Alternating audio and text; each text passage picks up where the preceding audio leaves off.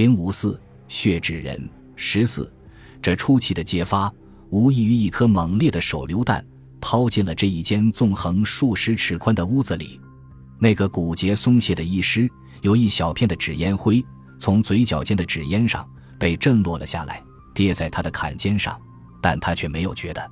是于蜷缩着的那个青年透出了一口别人听不见的气，尤其那个病人听到了这出奇的话。他又睁大了眼，像在做梦，正像他十二年前半夜站在那扇纸窗前一样。好半晌，好半晌，他方如噩梦初醒似的说：“啊，你你你就是陶陶阿九的女儿？那那个，我不知道什么陶阿九、陶阿十，我只知道我的父亲叫做邝惜春。”女人用力顿顿脚：“啊，你是你是那个那个白病人？”凄凄然。想往下说，却并没有往下说。他这一句吞吐未尽的话，却使对方那座已喷放的火山又做了一度更猛烈的喷放。只见那个女人眼内飞爆着火星，她发出一种轻机关枪怒扫似的声音，一连串的锐声接口：“白白白什么？白莲教的妖人是不是？”他惨笑一声：“哼！直到如今。”你还硬冤诬我可怜的父亲是白莲教的妖人，凭你这样一句丧尽天良的话，你你害得他活生生地被人挖挖出了心肝，你你他抽噎着泣不成声。现在，请你也把你的心肝挖出来，让我看看，你你的心是是什么心？一种悲伤、愿意、毒恨混合成的情绪，在这可怜的女人的每一滴的血液里。鼓动起了一种不可遏制的酸性的燃烧。这时，倘有一柄十二年前那样的尖刀放在他的手边，他很可能的会抢到手里，立刻埋进他那阴险残忍的丈夫的心口里去。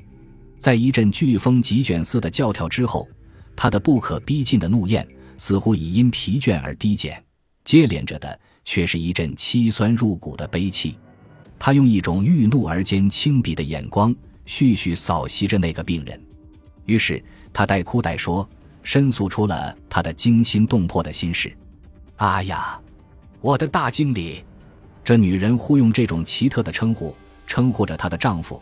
你用那种毒手杀害了我的父亲之后，我的全家弄成了什么样子？你你你要听听吗？他哽咽着这样说。那时候我们全家为了要避难，由我父亲独自先逃到那个镇上去。他和我们约定在那里相会，不料他又顿顿足。不料我们到了那个镇上，已见不到我父亲的面，只见到了低低的一个土堆。那是在一方凄凉的一种地上，竖着一片精心刺眼的木片，做着伤心的祭事。说到这里，他的全身中寒似的发着震颤，他的喉头已被他的呼吸所梗塞。由于这震颤，由于这梗塞。他分明已无法继续他这断续不连的语句，但他仍努力按说下去道：“哎，真可怜啊！我的老祖母，她是一个近七十岁的人了。当他远远看到那片木片时，一口痰立刻推升起来，当场晕死了过去。在第二天，他就死在那个举目无亲的小镇上。他向那个目瞪口呆的病人发出一种反常的惨笑，说：‘现在，请你算一算吧。’”连我可怜的父亲一条两条，这这这是两条命了。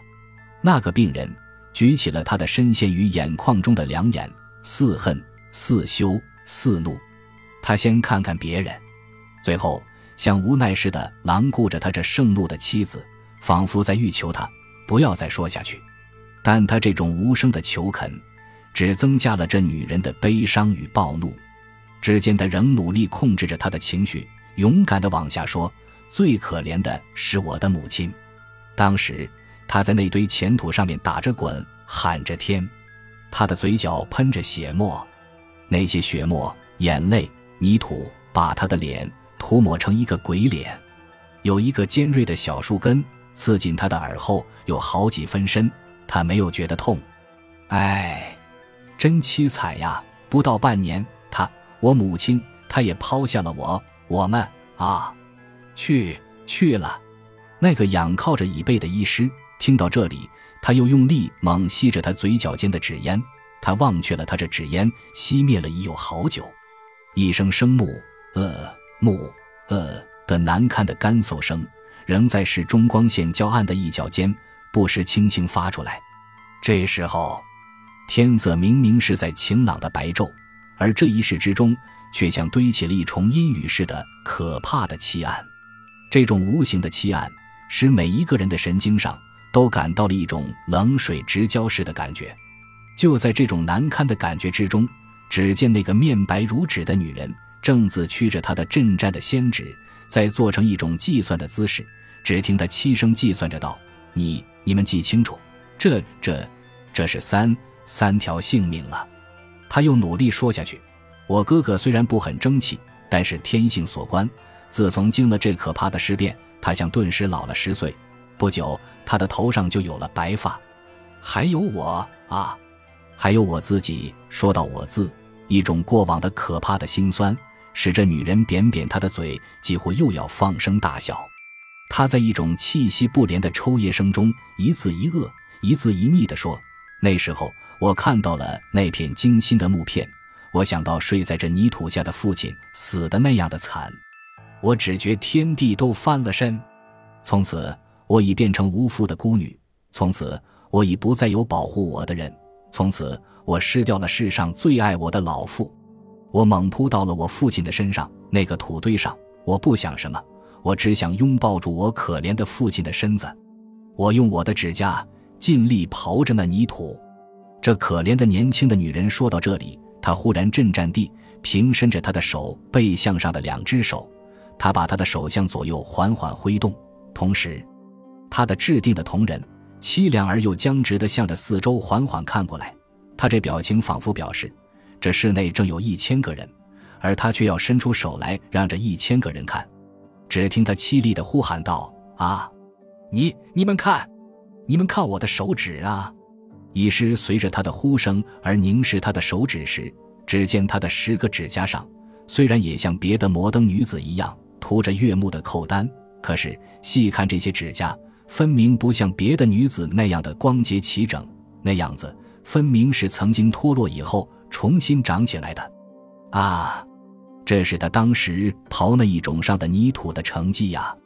这医师感到他的肌肤上起了一阵虫子蠕行似的感觉。他又静听着女人述完他这悲惨故事的最后一节。啊，那时我还只有十五岁咧，在以后的五年中，我的家。差不多是完全消亡了，我做梦也没有想到，好好一个家会消灭的那样快，真比大风卷去还要快。那时候我只剩下了一个哥哥，两人相依为命，而我哥哥又是那样不争气，他因失了管束，赌钱、抽烟，无所不为。不多几时，挥霍进了田地屋子。在我二十岁的那年上，可可怜啊！我被我的哥哥骗到了上海，轻轻推进了火坑。我那狠心的哥哥，他带走了卖掉同胞亲妹子的一笔钱，从此一去七年，音讯全无。直到最近，我方始又见到他。这女人一阵战栗，猛然伸手掩着面，接着他又缓缓放下手来，凄声长叹说：“哎，我的命太苦了，在那火坑里。”我又受尽了嘲笑、侮辱、作践，种种忍受不下的磨难。天保佑我，还好不到一年，我嫁人了。啊，我嫁人了呀！说到“嫁人”两字，这女人忽而举起她的含着万分幽怨的牌子，像燕子掠水那样，蓦地掠到了适于那个青年的惨白如纸的脸上，凄凉的停留了几秒钟。他这灼热的眼光，顿时那张奇异的白纸。迅速被映上了一重奇异的红色，在这一刹那间，这青年的眼角间呈露出了一种异常痛苦的神情。这神情正像一个爱花如命的人，眼看到他一盆最心爱的暖室里的蔷薇，生生受到了暴风雨的摧残，而竟无法加以挽救似的。那个医师拿下了他口角中的熄灭已久的半截烟，暗暗点着头。他在想：哎，一支回忆的毒箭。穿碎了一颗心，而那箭足又带伤了另外一颗心，连着又见着女人用她狠毒的视线猛扫了那个病人一下，他无力的仰着脸，发出了一声绝望的惨呼：“我，我的天，我，我哪里想得到呀？我竟会嫁给了仇深如海的杀父的仇人！”这可怜的女人说完了她最后的一句话，同时她也用尽了她全身最后的一分力。她像一个大病初愈的人，一口气奔驰了一百里的路程。她伸手抚着头，身子一连急晃，仿佛这气作室中的地板已变成了太平洋上一艘海船中的甲板。啊呀！这时，忽有一个比文屋更清晰的惊呼声不自禁地从小秋的口边吐出。他分明想要抢上前去搀扶那个摇摇欲倒的女人，但是当他一眼看到斜对面的两条冷酷的视线时，他像猛然省觉似的。并没有这样做，甚至他连预备动作的姿势也像刹车那样强制住，而并没有表现到外边来。而那女人呢，就在小秋将动作而不曾动作的一瞬间，他似乎已感受到了一种无形的催眠。只见他的身子前后急晃，酒醉那样摇摇地向着小秋怀内直扑了过去，而结果他却颓然倒入了贴近小秋身旁的一只椅子里。